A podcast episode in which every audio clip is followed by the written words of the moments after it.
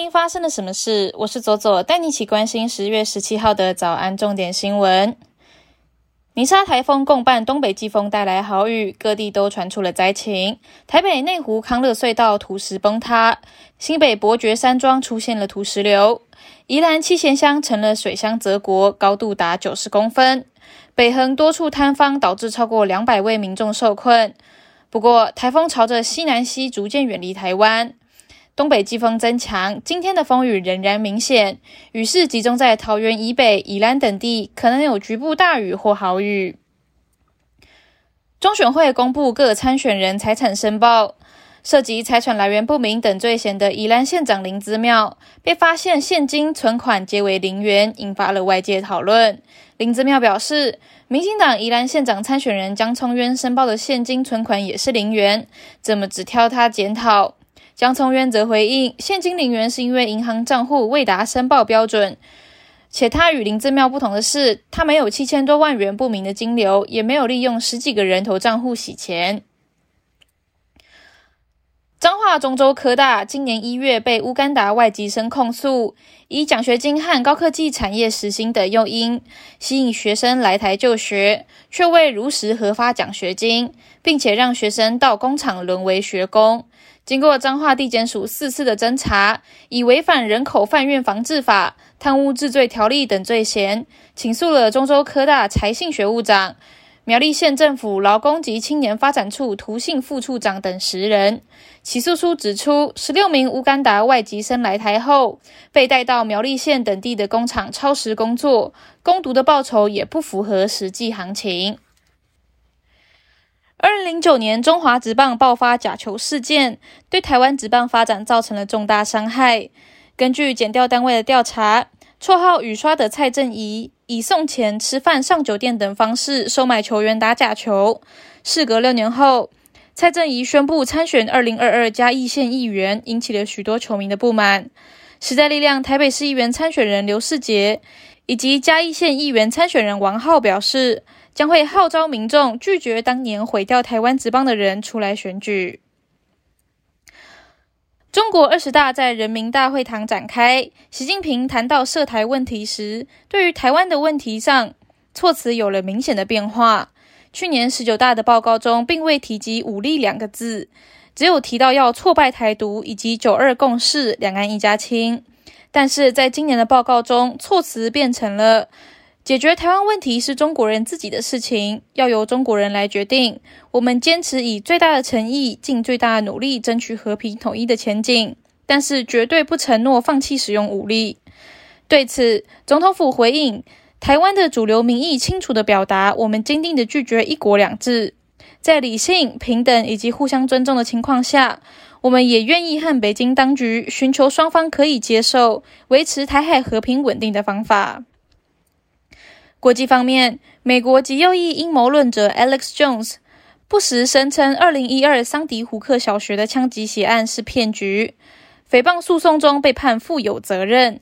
陪审团命令他要支付近十亿美元的赔偿金。48岁的 Alex Jones 多年来在他的节目上面声称，桑迪胡克小学的枪击案是枪支管制运动人士策划的骗局，罹难学童的父母则是维基演员。对于法院的判决，受害者家属表示，这证明了网络不是蛮荒之地，你的所作所为都会有后果。像是 Jones 那样子的人，必须要反思他们要说出来的话。乌克兰部队近日在东部跟南部的反击大有进展，已经从俄军手中夺回了六百二十七个聚落，其中以哈尔科夫东部最多。而美国也宣布对乌克兰加码七亿两千五百万美元的军事援助。沙地阿拉伯也宣布向乌克兰提供四亿美元的人道援助。俄罗斯总统普京则表示，目前不打算对乌克兰进行更多大规模的攻击，因为主要的指定目标都已经集中。俄方不想要摧毁乌克兰，也不会扩大动员。目标三十万人的预备役人员征召也会在两个礼拜之内结束。土耳其发生了重大矿灾。北部黑海城镇阿马斯拉的煤矿坑因为沼气爆炸而崩塌，当时有一百一十人在坑内工作，其中四十九名矿工受困于地下三百公尺的深处，救难人员目前仍然没办法抵达某些受困者所在的区域。目前崩塌至少已经造成了二十五人死亡。英国伦敦国家美术馆的梵谷名画《向日葵》遭到两名身穿停止石油的环保示威者泼洒番茄汤。BBC 报道。美术馆表示，由于受画框玻璃的保护，所以油画没有损坏。而这两名抗议的人士因为涉嫌刑事损害和严重非法侵入，被警方逮捕。Just Stop Oil 组织的发言人向《卫报》解释：“我们之所以选择这幅画，是因为我们想要强调生活危机的成本和气候危机的成本紧密联系。我们向它泼汤，是因为大众需要知道这个冬天供暖和食物的重要性。”燃料是成千上万贫困家庭所负担不起的，他们甚至没有办法加热一罐番茄汤。接下来，我们来聊聊今天的发生了什么事。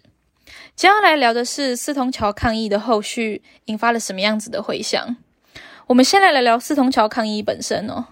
这是在二十大前三天的十月十三号上午，有民众在北京的四通桥挂出了反对风控、要求民主以及反对中国最高领导人习近平的横幅。他还用喇叭播放着“不要核酸要吃饭，不要封锁要自由”的广播，现场还一度的传出了浓烟。尽管啊，相关的消息很快的就遭到了中国官方的全面封锁，但是抗议的事件仍然在中国的海内外引起了回响。不少敬佩示威者的网友，在事件的发生之后，也一起加入了抗议行列。在十五号，有推特的网友就发布照片，指出在北京中国电影资料馆的南侧里面，被喷上了反独裁、反核酸的抗议口号，墙面还贴有“要自由、要选票、要尊严、普选万岁、选票里面出政权、一人一票选主席”等等的海报，号召市民参与抗议，要救中国。在西安的咸宁路，有民众在自行车的租赁点上面贴出了“习近平，你爸要你到站下车”的标语。另外啊，根据推特以及 Reddit 上面的网友分享，上海、深圳都有人使用了手写标语，或是将海报 AirDrop 给其他人的方式进行抗议。身在海外的华人呢，则对抗议的事件给予了更大规模的声援。有很多华人将网络上面的讨论直接转化成线下的冲塔行动。Instagram 账户《公民日报》就贴出哦，印有示威者抗议标语的中英文对照文宣，希望海外的华人和留学生将标语用中文打印出来，张贴在学校和街头，希望让更多人知道，我们要言论要自由，我们要宪政民主，我们要做有尊严的公民。根据《公民日报》的报道，号召发出了一天之后，就已经收到了上百份的海报张贴投稿，范围涉及了英国、美国、澳洲、加拿大、南韩、荷兰等国数十所的学校以及城市。在美国的芝加哥大学，有留学生在学校等重要地点用粉笔写下了四通桥上面的标语，并且配以“习近平下台”等口号。英国的伦敦国王学院内的一根柱子，则被贴满了中英文标语，以及写有 “Dictator out” 的习近平照片。在拉美国家哥斯达黎加，也有华人将口号张贴在当地的中国城墙面上面。在日本的中国大使馆外，也有出现民众穿着大白的防护服，手拿着抗议标语：“不要核酸，要吃饭。”此外啊，在香港的中文大学。也有人在校园内张贴海报声援示威者，科技大学等香港本地的学院的学生也有发起类似的活动，但是相关的海报目前都已经被别人撕下来。在 Reddit 上面也流传着响应抗议的时候的注意事项，并且互相提醒啊，不可以暴露身份，个人的社交转体上面也不可以走漏要前往声援的风声，否则在国内的家人很可能会遭殃。目前在中国的网络上。北京勇士、孤勇者等等跟四通桥抗议事件有关的关键字，在微博都已经没有办法显示搜寻结果，连习近平这三个字也都被查封。四通桥跟北京的桥等歌曲遭到了中国各大音乐平台的下架。部分中国网友表示，哦，因为在微信发布了横幅的照片而遭到了封号。更有网络流传的聊天记录指出。北京目前正在以每天三百二十块钱人民币的薪酬招募二十四小时看守北京市内天桥的看桥员，并且规定啊，至少必须要工作十五天。但就算面临如此强力的打压，一位在加拿大麦吉尔大学声援四通桥行动的中国女子，她的想法很好的表达了某些中国人的心声。她表示哦，在站出来声援之前，我很害怕。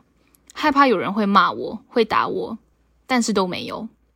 有些中国人路过，看到我举牌，给了我一个赞，一个微笑。我知道你支持我，虽然你有一点害怕。我做梦都没有想到，有个路过的中国人会给我一个拥抱，在我肩头哭泣，仅仅因为我举了一个声援的牌子。我们中国人终究会熬过这一切，而习近平不会。以上就是今天的发生了什么事。我是左左，我们明天见。